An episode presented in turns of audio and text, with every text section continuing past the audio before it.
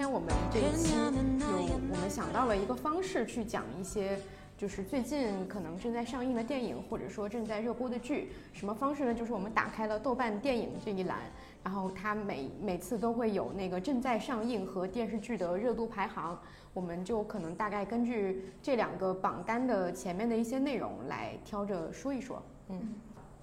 我发现外面有蝉鸣的声音，可能会被录进去。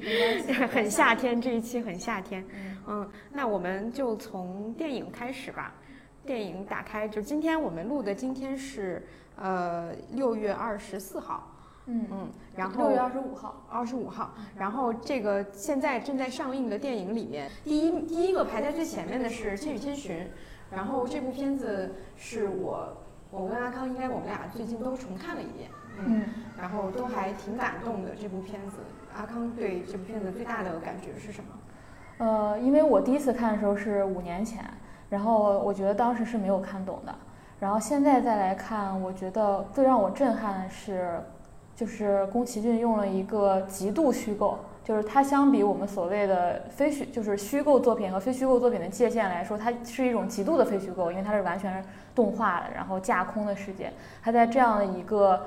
呃，完全虚构的、充满想象力的方式当中。把我能想到的成长的所有议题都囊括进去了，这个是让我特别震惊的。所以，呃，而且你如果作为小孩子你去看，你是能得到一种乐趣；然后你作为成年人你再去看，也能得到一种乐趣。然后我就会，当时我看完，我就我经常看完过于激动的时候就会语言非常崩坏。然后我当时就跟阿栋说：“我说如果这个世界上每人每年都去看一下这部片子，如果你都能看进去的话，这世界上没有不会有坏人了的感觉。”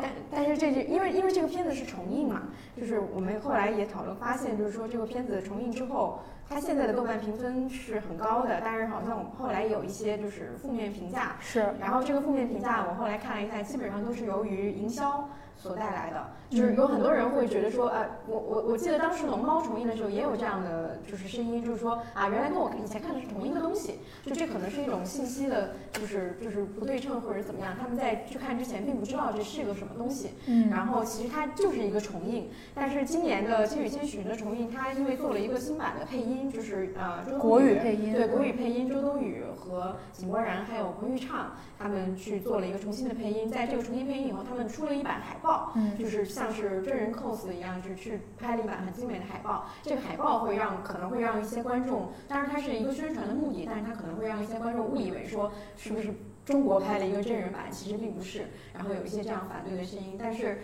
呃，总的来说这部片子还是非常的推荐大家。去看，就我们自己看完以后都很感动。就像阿康说的，小时候看有小时候的感悟，长大以后看有长大以后的感受。我觉得宫崎骏的基本上每部作品都会有这样的一个感觉。嗯，而且我从小到大看宫崎骏的作品，我都不是最直接的感觉都不是美好，而是就是蛮深刻的命题。比如当时看龙猫的时候，我我第一次看龙猫的时候，我就觉得它其实是一个死亡议题的讨论嘛。就是，所以我还觉得宫崎骏还蛮适合成年人再度走进电影院去观看的。嗯，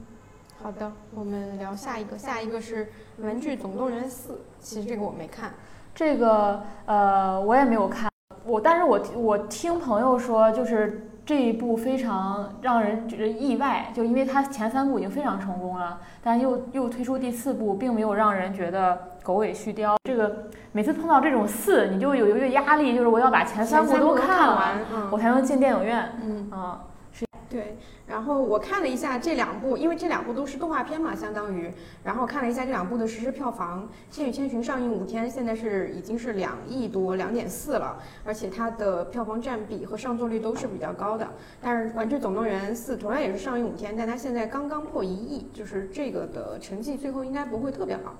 嗯。然后下一个在这个榜单上的是黑衣人，这应该也是黑衣人系列的第几部了？第，你有没有觉得暑期档很可怕？对。然后就是玩玩总动对玩具总动员四，然后黑衣人四，哥斯拉二，然后还有黑凤凰。对对对，它都是一个大的系列的续作。嗯。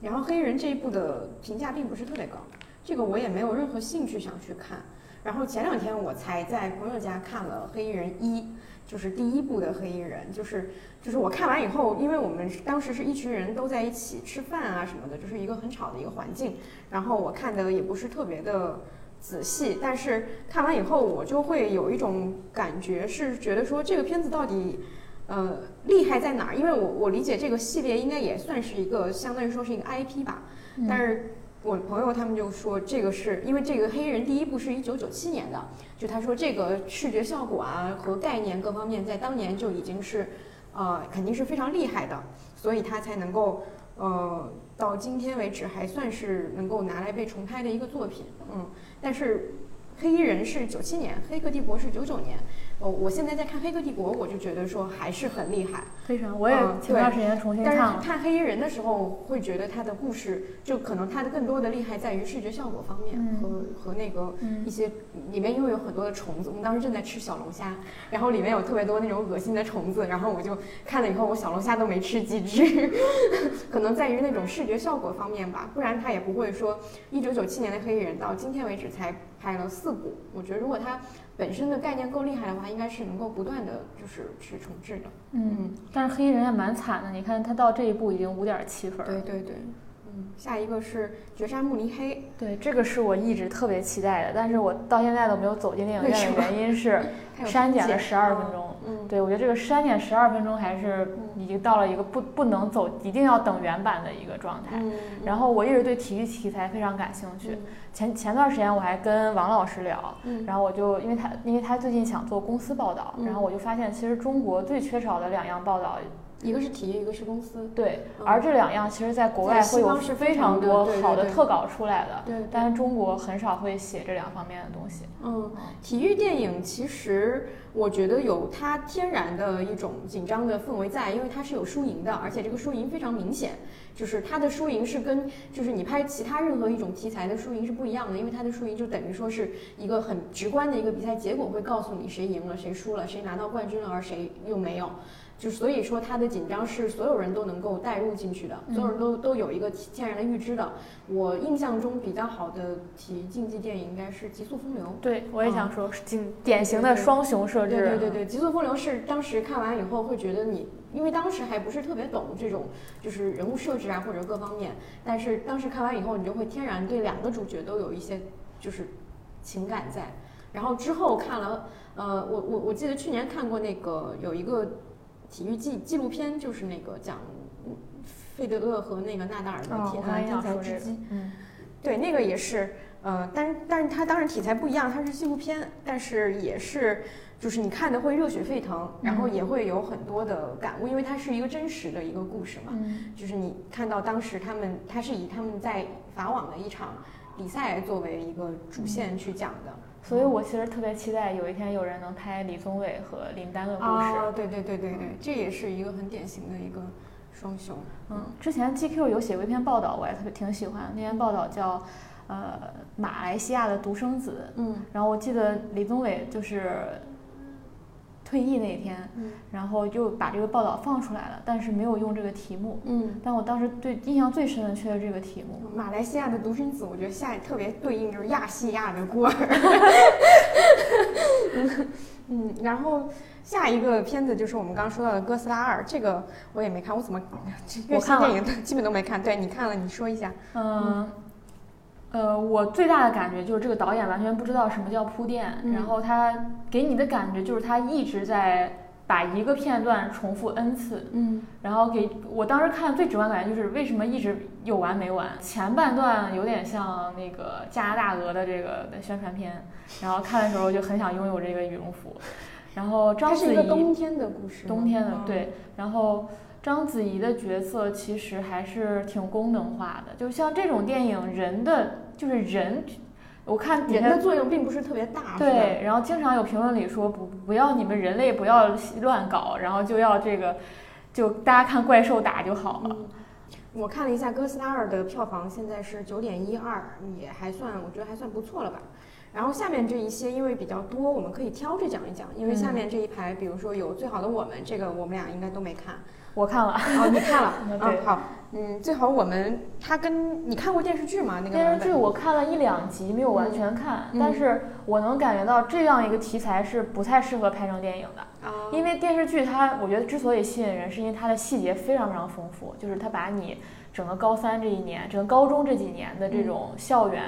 由由各种章节，然后一点点的去把你带入到里面。对，但是电影的话，它就一定它是时长有限制，它只能挑一些关键的节点等等。所以你可能也能发现，这个电视剧的评分是比电影要高非常非常多的。对，因为我想起来之前有一段时间，这种青春题材的呃电影都特别火，比如说《匆匆那年》，嗯，还有那个《致青春》，就这一系列当时就是掀起了一个风潮吧。然后，嗯，我也记得就是。现在回想起来，他所有的这些青春片里，其实我觉得元素都差不多，就是他的男女主角一定都是一个男主角和一个女主角，他们的个性可能会有差异，就一定会有很大差异。嗯，然后他们在高中的这一年经历了一些青春的悸动或者怎么样，然后可能会讲一些他们毕业以后的一些人生的故事。嗯，基本上都是走的同一个路子。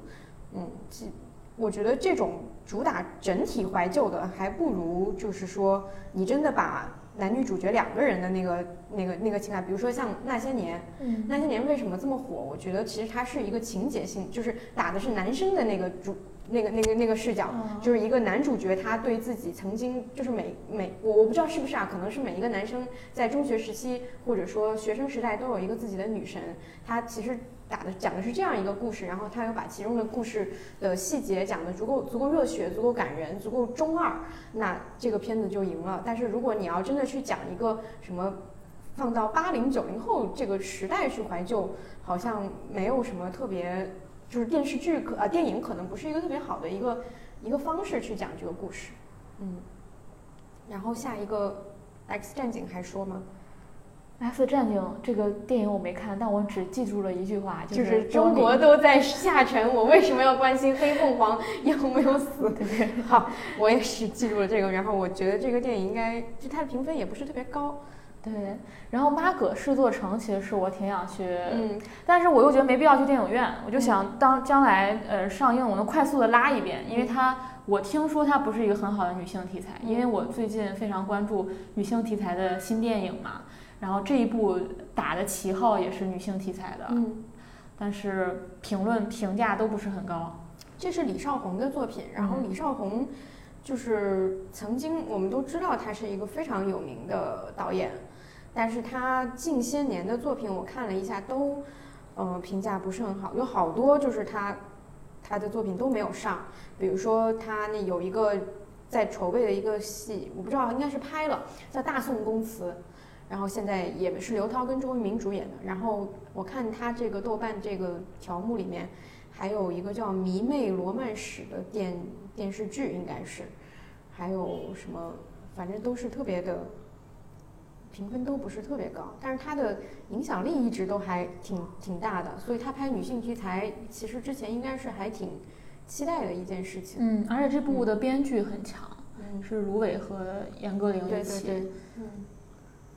然后下面有一个，今天阿康说特别想去看的是《监护风云》。对，嗯，是一个讲家暴题材的一个电影。而且很有意思的是，他这个找了一个中国推广大使，是那个不要跟陌生人说话，那个叫什么？哦，冯远征。对，冯远征。哇，这个很很很很有趣。嗯，啊，我我我我觉得冯远征老师真的是靠这个角色，真的是，虽然这个角色不是很好，但是。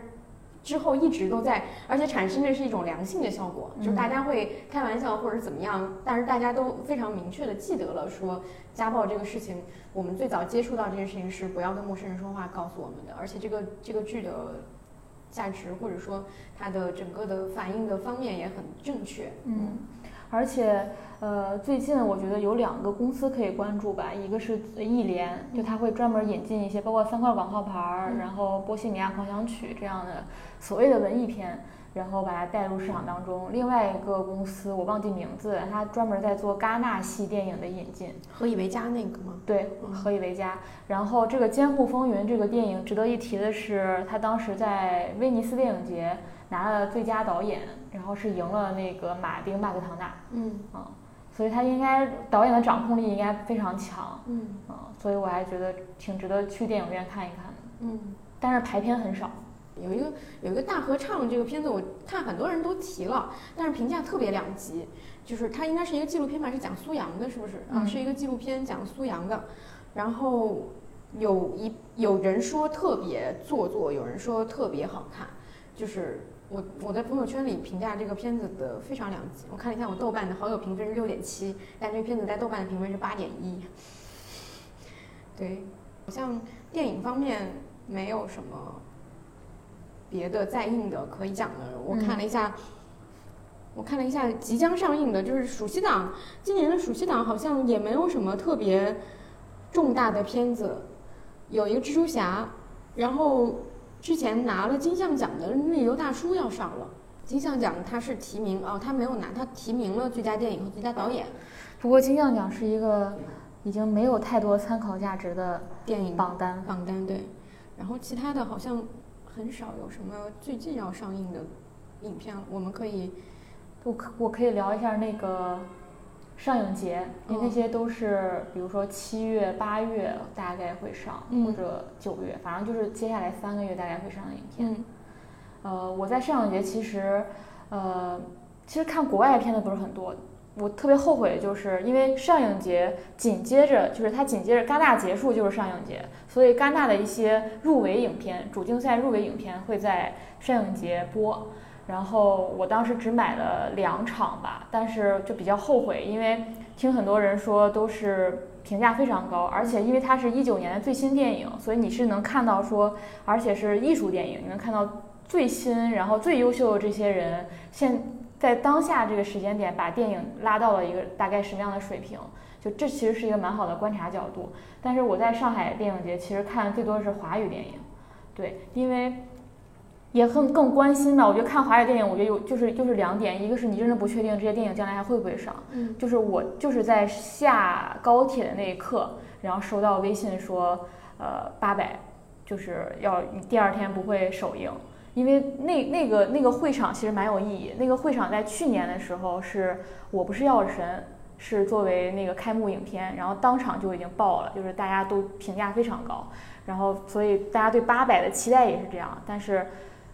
就是非常临时说这电影上不了，所以我感觉华语电影真的是，如果你期待这个电影，如果你能第一时间看到，你一定要争取，因为你不知道接下来会有什么变数。然后第二是我觉得更是因为现在。多多少少是在做这件事情，所以更关心说华语电影是一个什么样的状态。然后我看了四五部吧，然后我比较推荐的是一个小成本的电影，叫《第四面墙》。嗯，然后它其实讲的是，呃，它有点像，甚至有点像《地球上最后的夜晚》。它其实就是说，呃，这个主题其实也很很常见了，就是人的在梦境当中，或者另一个平行宇宙当中，或者幻觉当中。你能去修复你现实世界的伤痛，或者说你把它重现了一遍，你重新体验了一遍，或者说假设在另一个平行宇宙这件事情没发生，你会怎样？你通过体悟一下这样的感觉，然后你能更好的面对你当下的生活。然后这部电影其实它就用了用了这样一个主题来包裹的。其实这样的主题在电影当中是比较常见的，但是华语电影当中不是很常见。嗯，对。然后它拍的非常的轻巧，然后画面和声音都做得很好。然后是刘露来主演的，然后也是比较小成本，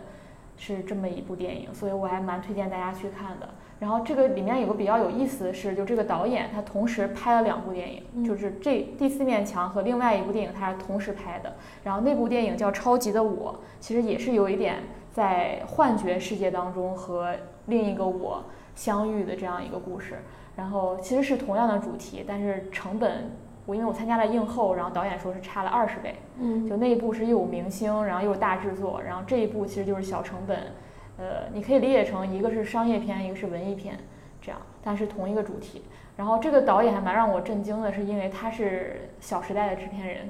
啊，《小时代》的制片人，对，然后之前也拍过挺多电影的，嗯，然后还有一部我觉得比较推荐的是送我上青云，送我上青云，我非常非常喜欢这部电影。嗯然后呃，他也是我们经常听的播客那个反派影评的顿河老师参与制作的。嗯啊，然后这部电影我觉得特别好一点，是因为我也看了郝蕾的呃《春潮》，这部也参加了上影节，然后包括前段时间上映《柔情史》，然后我的感觉就是它跟这两部比起来，就是它非常难得的地方是它非常的轻盈，然后非常的柔软，然后做的非常的有趣，然后但与此同时它又是有表达的，然后它没有，它不是一个就是女性，然后充满了那种愤怒，愤怒、痛苦，然后和母亲之间有一种非常令人窒息的关系。就是我们会看到很多国产女性电影，它一定要突出，呃，母亲和我之间的关系是一种令人窒息的。然后，这个母亲塑造了我，导致我无法非常正确的面对世界。包括春潮的 slogan 打的就是说，呃，你和母亲的关系决定了你和世界的关系。嗯其实我是不认同这句话的，虽然我知道这句话它在心理学上是有支撑的，嗯因为你从你很容易从父母关系当中习得很多东西，因为父母就是你从小第一个会无意识去模仿的对象。嗯但是我觉得，我觉得要给观观众传递的反而是你要去打破这样的，就是原生家庭这个词太好用了。我有时候觉得你要去打破这个东西，你要打破童年阴影，打破原生家庭对人束缚这点。然后送我青上青云在这点就做得非常好，就她那个母亲的形象是。都跟以往这些女性题材电影都不一样，她妈妈是一个可爱的，然后虽然也有很多缺点，但是是让人亲近的一个女性。然后反而姚晨演的这个角色是一个有点刚烈，然后有点勇敢，然后也不太不太是女性刻板印象的那样一个女生，然后演一个女记者。嗯然后我刚才说的这三部《送我上青云》《柔情史》和《春潮》，很有意思的是主角都是女记者嗯或者女编剧，然后她和妈妈都是这部电影里的核心人物。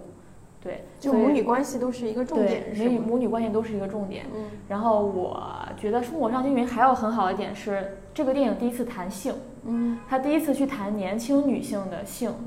然后呃不不做过多剧透吧，但是我觉得很少在大荧幕上看人真的去直面这个问题，就是人的欲望，然后人怎么去处理这件事，面对这件事情。所以我非常非常推荐这部电影。嗯然后它不一定，它一定是不完美的，但是它是我能看到的是一个非常轻巧、美好的处女座作品，所以我最推荐的就是《第四面墙》和《送我上青云》。嗯嗯，好的，我觉得这个推荐就是就像是一个呃上影节斜杠女性主义专题电影对推荐。因为这几部都看了之后，我还是就是嗯给我启发还蛮大的。因为我觉得你其实从中国，你如果梳过梳理大陆的这个女性题材电影发展，你最早可能是小妞电影，嗯就非常完美，章子怡那种的，或者白百合演了很多。然后到现在，终于开始有表达，虽然这个表达是在一定范围之内的，但我会感觉说，呃，是在逐渐的去去。不是已经脱离了小妞电影这个标签，不是一个轻喜剧的方式，而去探讨了一些有表达、有主题的东西。嗯所以我觉得也是一种脉，这个这个脉络吧。嗯，我觉得这个主题可能以后更呃，如果有比较我们觉得比较合适的作品的话，我们可以单聊一起，就是关于女性主义的电影或者电视剧啊这方面的东西，因为嗯都是我们比较关心的话题。对，尤其国外会做得更好。嗯嗯，对，好的，那电影这趴我们差不多就这样。嗯，然后我们来看看点开电视剧热门电视剧，因为豆瓣的分类里电视剧的囊括还囊括了综综艺，所以我们就一起来说现在的热门电视剧排名第一位的是《轮到你了》，这是一个日剧，然后是那个田中圭主演的。这个剧我其实没看，因为它题材不是我感兴趣的题材。它大概讲的就是说一对夫妇搬入了一个高级公寓，然后这个公寓里，呃，邻居们在玩一个杀人游戏，有点像我我理解是有点像一个中产阶级大逃杀，就是它可能是讲的是一个公寓内，然后轮番每一集可能都会有人死，因为它是它的分类是悬疑犯罪嘛，然后有呃现在有三万多人评价，应该算是比较比较很多了比较对很多了很多了，对于日剧来说。然后我感兴趣是这个剧，它居然有一个番外，就是它除了这个以外，它有一个番外篇，同时也在播。然后本这个剧本剧它的集数是日剧常规的集数十一十一集，但是它的番外篇有十八集，所以它加起来一共有二十多集。就这在日剧里是一个比较比较少见的一个方式吧，它同时做了这么多的集数，然后呃，而且是同时出同时播放。嗯，这个剧我自己是可能可能不会看，因为题材方面真的不是我的菜。但是如果感兴趣的朋友，或者说喜欢这类题材的，可以关注一下。嗯，然后第二名呢是《乐队的夏天》，然后这个综艺还挺有意思的，就是它刚开始出来，因为它是米未做的，就是我们都知道米未就是之前最对最火的综艺就是《奇葩说》，《奇葩说》之后，他曾经尝试了非常多的其他类型的综艺，有做过恋爱向的，有做过呃狼人杀，对吧？还有一个减肥的，减肥的，对，但是都没有《奇葩说》那么现象级，所以他我我很能够很明显的感觉到他们想做一个更新的综艺的形式。然后在《乐队夏天》这个概念刚出来的时候，我其实觉得好像不太会红，因为它的概念就是把一些中国的老牌的乐队，呃，或者说一些组合，然后集中到这个节目里来比赛。然后这些乐队包括说很大家都很熟悉的痛痒啊、反光镜啊，呃，类似的这些东西。然后，然后，但是现在来的嘉宾也是蛮有，啊对，请来的嘉宾是高晓欧阳，松嗯、对，呃高晓松就是常规的高晓松、张亚东、呃吴青峰、欧阳娜娜，还有一个乔杉。他请乔杉是因为缝纫机 乐队吗我觉得是，是为了有一个搞笑的角色是吧？然后，嗯、这个现在现在播了大概有四五期，但是我我我会每次每次都会发现，嗯，这个每星期播完以后都有人在聊我觉得这个节目是那种非常典型的 cut 火的节目，啊，对，就跟歌手一样，对，就是像看音乐类节目，大家非常典型的就是你只会看表演的那那一部分，其他的那些闲谈、访问那些东西其实都不是特别重要。在国内综综艺里尤其明显，就是其他那些部分你不关心，但是你会看他们表演的那那一部分会很感动。嗯，嗯，这上个星期的播完以后，我印象很深刻，就是彭磊唱，就是那个新裤子唱《花火》和呃盘尼西尼唱唱《New Boy 这两个都火了。嗯，嗯，你你觉得就是为什么现在这个综艺大家还是挺挺喜欢看的？有有没有什么一个特别的原因？我觉得还是大家冲着人来吧，冲着这些乐队来的。其实我，呃，当天晚上出的时候我就看了一集，就是但我当时就觉得不太好。对我我看第一集的时候，我也没有任何的想要继续看下去的欲望。对，因为它第一集的剪辑很乱，然后它整个的那个包装，视觉包装是就是一如既往是米未的那种很呃五彩斑斓的、，很很花哨的。。我以前看那个《奇葩说》就会觉得很刺眼，对因为它的颜色会用的非常艳丽，什么粉色、紫色，就是都是这样的一些颜色。嗯，对，然后我就觉得这帮人很酷，然后你把他拉到这样一个过度正经的一个舞台上去表演会，啊，嗯所以第一集我观感不是很好，但是后面我是我是能理解说它是它的某一些呃歌曲会火的，因为呃因为这些乐队首先是有大量的乐迷的，嗯然后另外是他们的现场真的非常好，嗯然后嗯我比较觉得有意思就是他把一些歌拉入大家的视野当中吧，嗯包括九是叫九连真人吗？对，九连真人的那个嗯表演，我是我第一个完整看完的这个节目的第一个表演，我是觉得很厉害的。嗯就他是有生命力的，很粗糙的一个表演。就他嗯当时唱的那个叫什么来着？哦，莫欺少年穷。嗯，对，那个是那个也是我看到的这个节目算是出圈的一个视频。嗯，我当时看到那个嗯就是九连真人的时候，就想到大佛普拉斯的配乐嘛。啊，对啊，对它其实是有一种，我会觉得，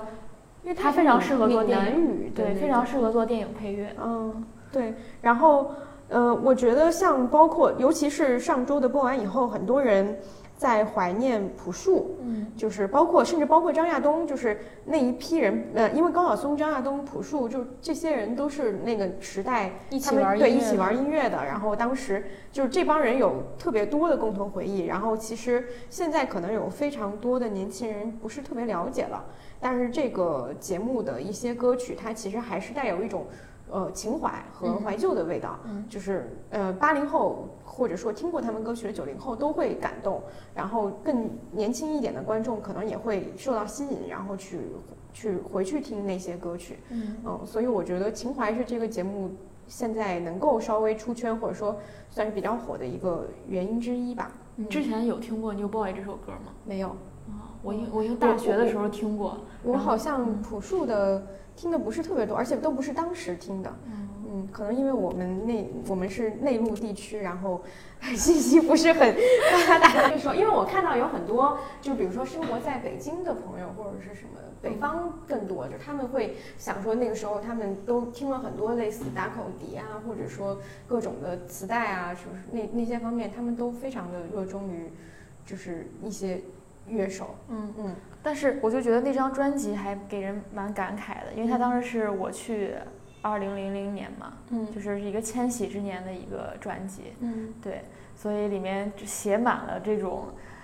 希望啊。当然，它里面也有比较黑黑色的歌曲，有一个嗯写写说妈妈我恶心，然后开始吐槽就是。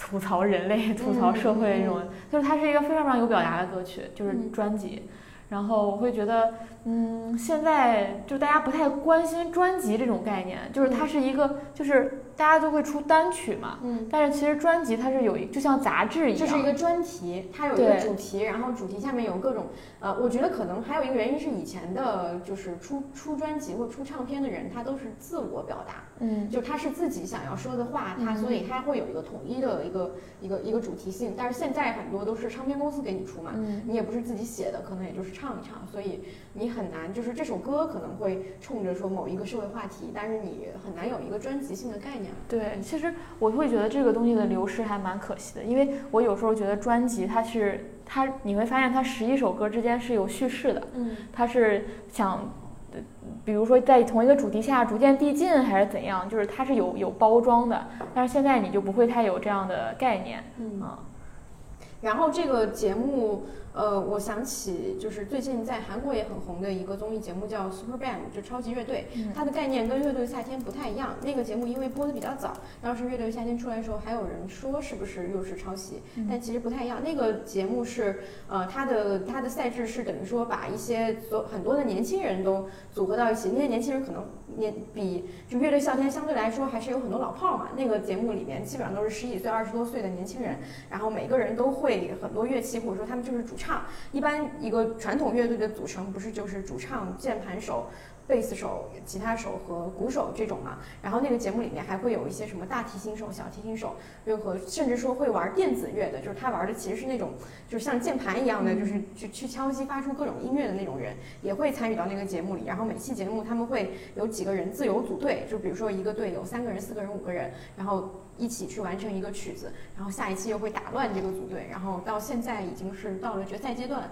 一共有六支乐队，它会进行比拼，就是这样的一个赛制。那个节目给呃，我对比起来的话，会觉得那个节目的新意更强，因为他们有很多呃，要么是自作曲，要么是就是他们第一期就有一个三个吉他手。就是纯音乐的演出，就是它的音乐的玩的那个丰富性会更强一些。然后那个节目现在在豆瓣评分应该是九点七还是九点几，非常高。然后我今天前两天看了一下，好像我忘了是哪个平台要做一个跟那个节目很像的，叫一起组乐队吧，又是一样的，跟那个节目至少从那个文字描述上看，赛制和各方面都是一样的，不知道又是不是又是一个那个嗯致敬的作品。嗯嗯就是这个，你刚才说这个节目让我想起，就是有一个音乐类综艺叫《再次出发》。啊，Begin Again。嗯 Begin Again 是一个，就是它也是韩国那个，就是他把国内的音乐人集合到一起，然后去国外做路演的那个街。头表演，嗯，对，街头表演，它那个我觉得更多的是，就是他会讲到一个主题，就是他去，就是他们很多韩国音乐人去国外表演的歌曲依然是韩语歌，嗯。但是听众都是外国人，比如他们去西班牙、葡萄牙、爱尔兰，然后嗯、但是听众听不懂歌词，也会被他们的歌曲所感动，表达的情绪也能感受到。你看那个节目最感动的应该是这个，他表达的感觉应该是音乐无无国界这个感觉，嗯，那个节目应该也是快要出第三季还是第三季了，嗯然后下面讲完乐队夏天以后，下面有两个是，呃，一个是德剧，一个是美剧，一个是暗黑，一个是黄石，这两个剧都是非常的评分非常高。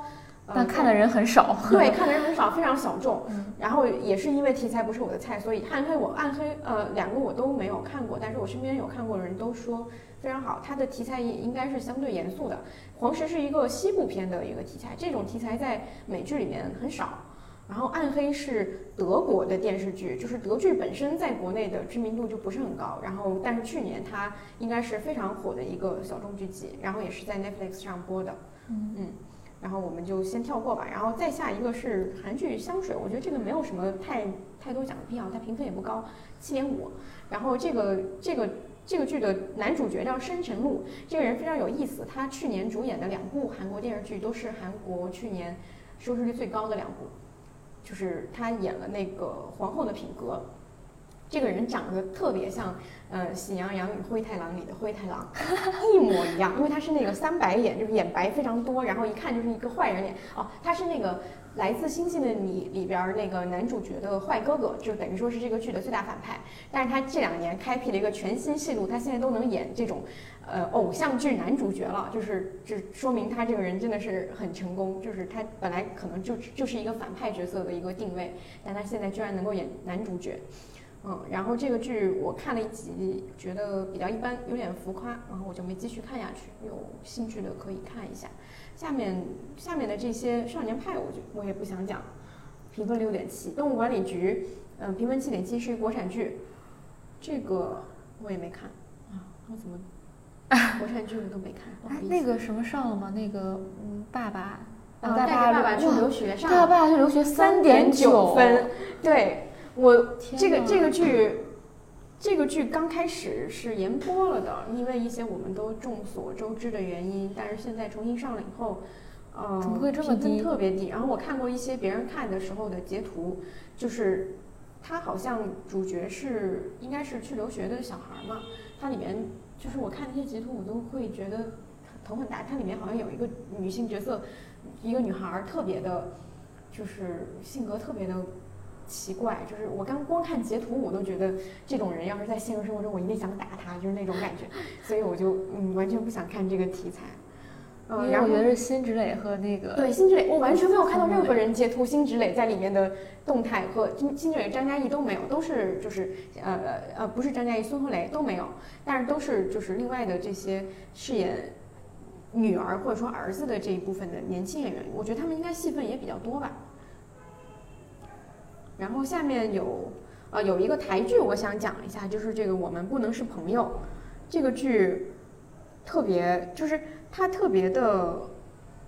典型，就是它是一个霸道总裁主题的剧，嗯，然后在微博上也有很多的女生在看，它的这个男主角是，呃。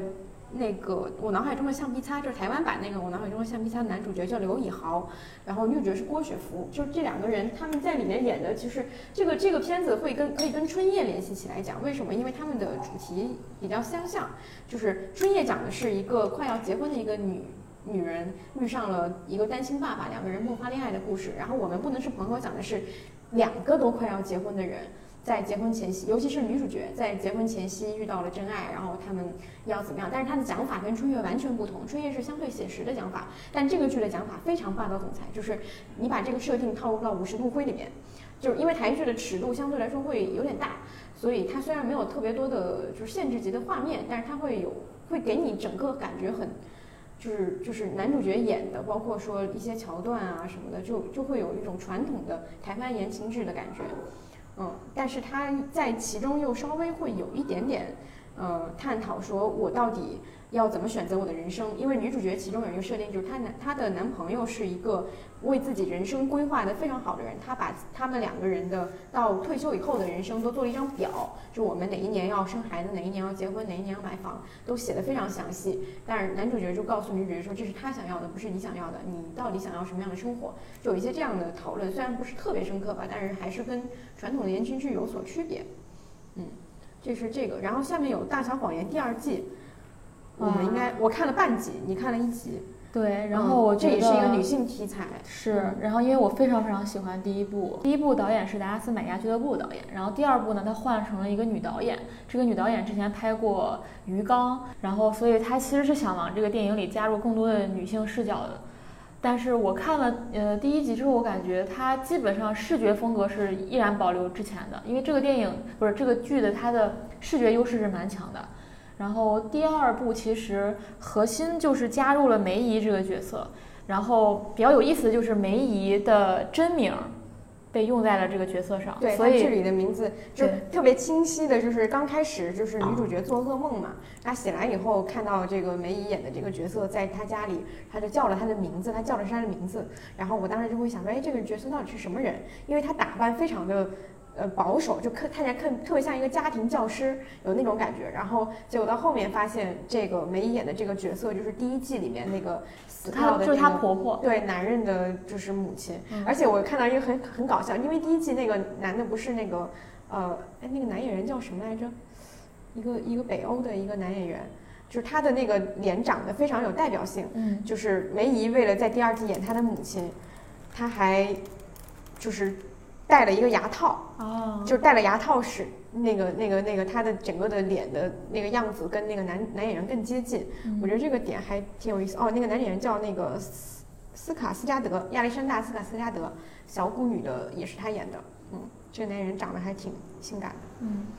然后《大小谎言》，我当时看第一季的时候，还有一个印象特别深，就是它片头做的非常好，嗯，它的片头是我看过电视剧当中可以算最好序列的片头，然后包括它这个主题曲。都做非常好，是是一个就是和就是开车的那个，是，但是它你呃前面是对前面是几个海浪，嗯，然后前面是几个主妇，然后后面是小孩儿，因为它大小谎言嘛，它其实是两个成人世界和儿童世界，对，然后它最后是那个化妆舞会嘛，所以它其实是。那个片头其实已经就像《权力的游戏》一样，它已经有交代一些故事的发展。我发现美剧有很多的片头都还挺有意思的。我记得《福斯特医生》，《福斯特医生》是英剧吧？英剧。哎，它的片头也是，它是一个就是所有的东西都掉进水里的那个过程。然后那个呃《傲骨之战》，它的片头是就是它，因为它是讲律师的嘛，它有那种发就是就是词典或者说一个。笔记本，一个呃，一个包包，或者说是一个法官的一个锤子，就是他所有的东西先放静物，然后先给你放，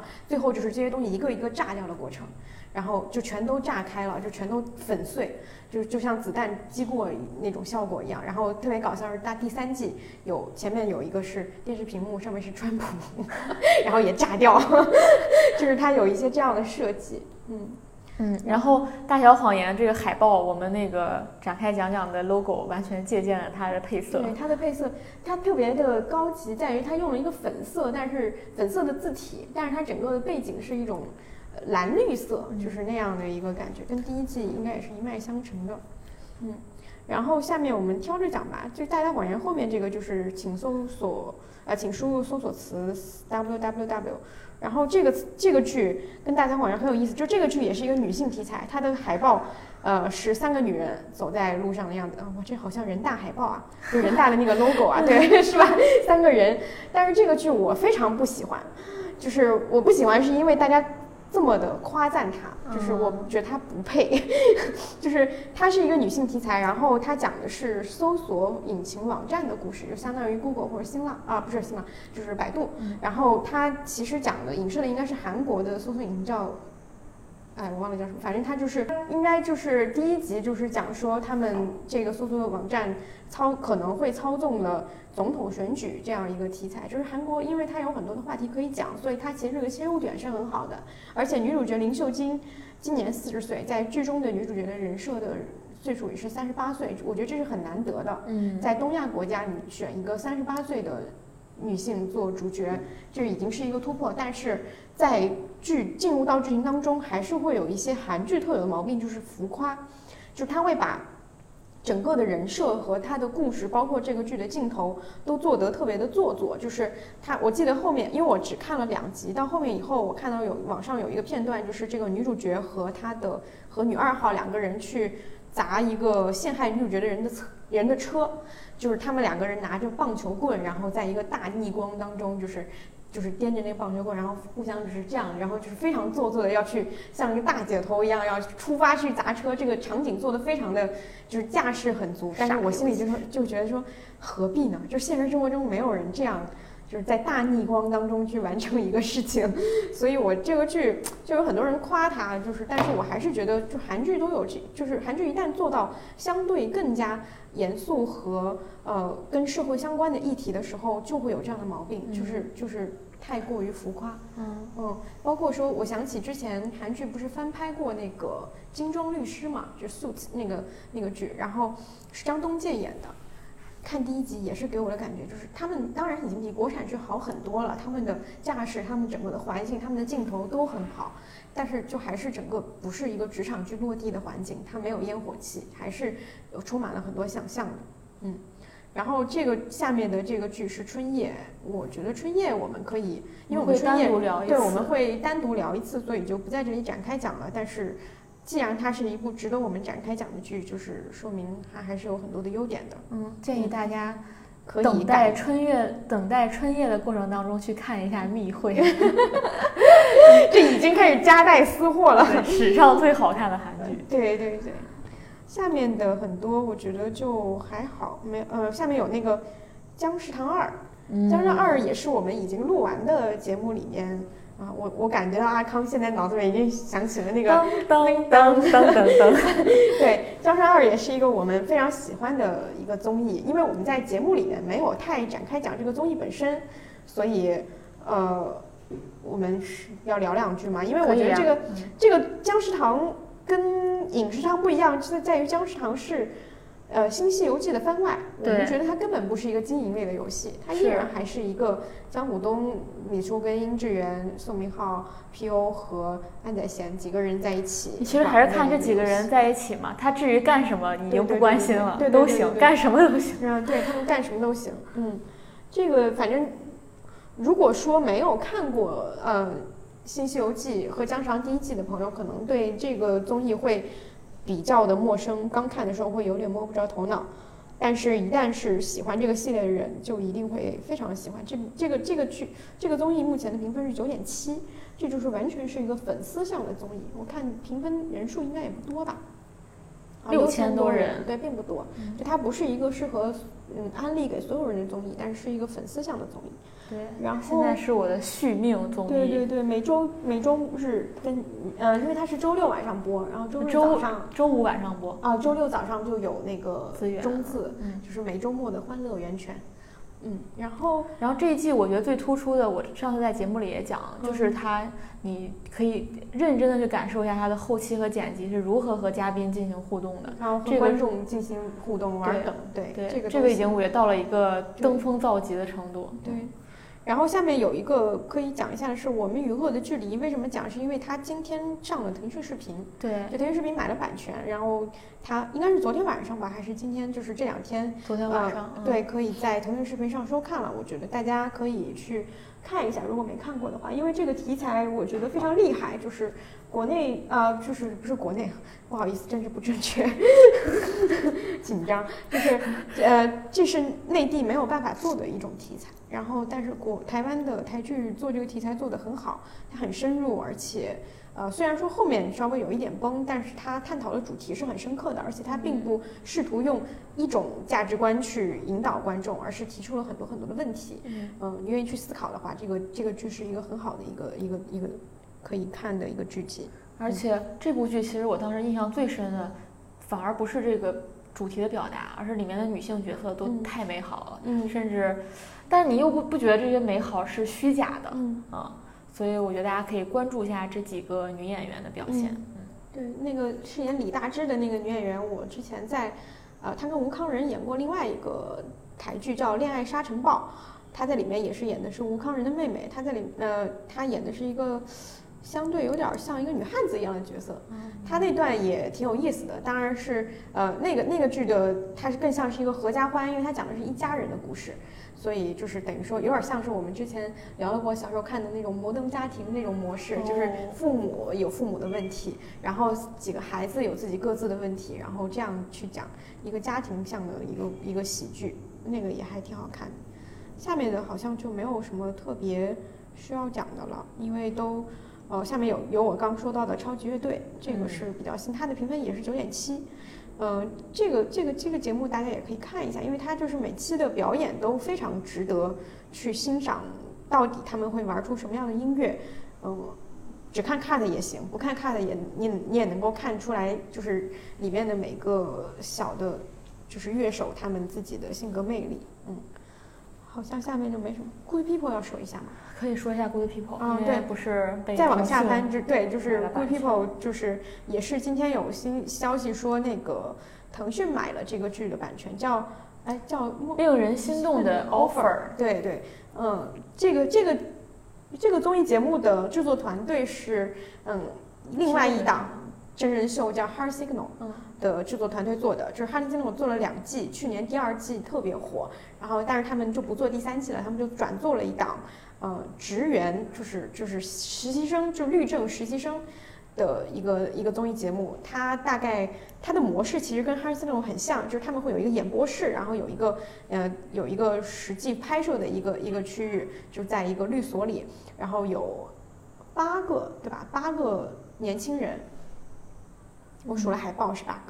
有八个年轻人，他们到这个律所实习，然后到最后呢，只能留下两个人。然后演播室的嘉宾，他们每一期会有自己的课题，就是比如说我们今天布置一个什么课题，大家分组讨论，或者说是单独的去解决。然后我们评选一个两前两名，然后嘉宾演播室嘉宾要来猜前两名是谁，就跟 Heart Signal 那个每期结束，对对对，就是每期他是猜那个男女嘉宾互相的连线嘛，它模式是一样的。然后只要那个演播室的嘉宾。他应该一共有十十次还是十一次的猜测机会，你要是猜中了七次，那最后我们这个律所就会增加一个用人名额，就是有三个实习生可以转正，就是这个还挺好笑的，我觉得。然后，然后现在应该是还有两期就要完结了。这个剧，这个这个综艺目前的评分是九点五。嗯，阿康对于这个综艺有什么想说的？想说的就是，不知道为什么所有人，我身边的朋友都追到某一某一集之后就不再追了。对，刚开始的时候大家都很惊喜，嗯，就是都非常的觉得非常。但是这个综艺，因为它在韩国播出的平台是 Channel A，Channel A 不是一个嗯传统电视台，对对对，不是有线台，也不是无线，呃，不是不是无线台里，嗯，也不是有线台里面的比较大的一个，所以它的收视率很低，每一期大概收视率就零点几，就是呃。所以他在韩国国内的关注可能反而不如在中国高，因为我看到后面有那个节目里面的一个人气选手叫林林林炫书。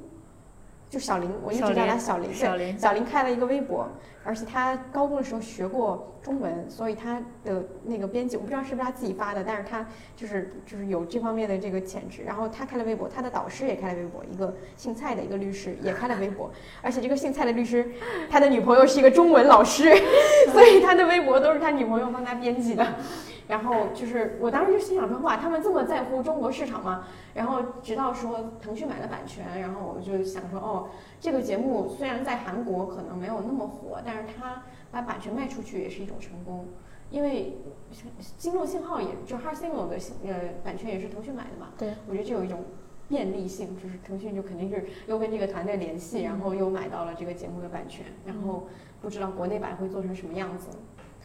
嗯，但这我我当时看这个的原因，就是因为我觉得你如果写职场剧，你可以去看一看。对对对对对，它里面的职场，就是因为第一集就非常写实的，在于所有人就是八个人聚集到一一个办公室以后，大家都很尴尬，就他们之间的关系非常微妙，又是之后会相处的人，但是又是竞争对手，而且他们在面对，因为韩国是一个上下级等严比较等级比较森严的的地方，然后他们一起去跟那个律师去聚餐的时候，所有人就是有一个人就是他律师在说他的时候，他拿着那个筷子，拿着勺子，手都不知道该往哪里摆，就是吃也不是，不吃也不是，就一直在那里听着，就是他自己非常紧张，那个紧张是通过镜头看出来的。嗯，而且我觉得前期我看还有一个觉得比较有意思的是，因为每个人都是真实的嘛，所以尤其是。呃，律师是一趴，然后实习生里面有有有有两个人的人设也是比较有意思，就是小林跟小李，嗯，就是小李是那种刻苦型人才，这这特别像一个呃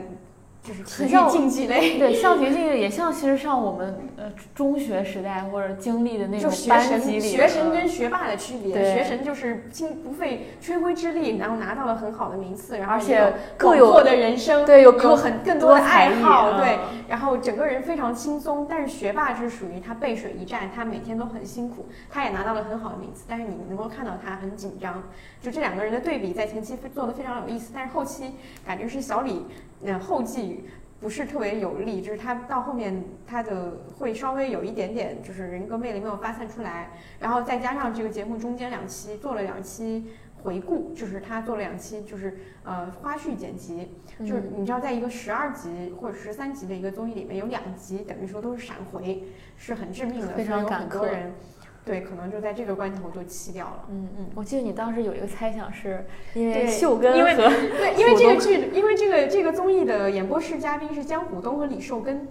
我很很很很合理的怀疑，是因为他们俩的日程敲不下来，他们去录僵尸堂了，所以这个节目只能空两期。因为我觉得，因为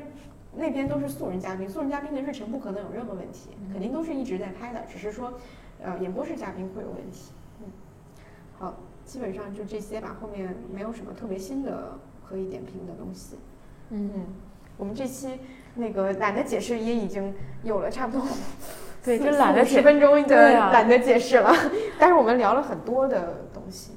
嗯，我们可以吗？可能这个这个这个模式，我们因为是第一次尝试嘛，就是。可能之后时不时的可能会也会拿出来再讨论一下，然后我们也会想想看有什么比较小的话题可以拿来放在来的解释里面聊的。应该嗯，可以。反正大家有什么意见可以给我们留言吧。嗯嗯。希望我们还 不知道什么时候能够放上来这一期。这期好剪，这期很快的话这期会不会比正正片还要有可能先导预告？这期叫。这期可以先放，然后大家听这期好，那个节目不听了。